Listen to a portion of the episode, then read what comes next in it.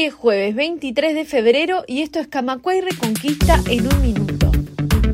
La Federación de Trabajadores de la Industria Láctea podría entrar en conflicto a nivel nacional si la empresa Claldi concreta 40 despidos y rebaja de salarios en forma unilateral. Un minuto. Hay riesgos en la futura rebaja del IRPF y el IA, según el Consejo Fiscal Asesor del Ministerio de Economía y Finanzas. En la coalición respaldan la decisión pese a que tendrá impactos directos en la posición fiscal estructural si no es compensado. Noticias en un minuto. El Ministerio de Trabajo anunció que aumentó el salario real de 40,5% de los trabajadores del sector privado. Sin embargo, el estudio no es metodológicamente correcto según el Cuesta Duarte. Un minuto.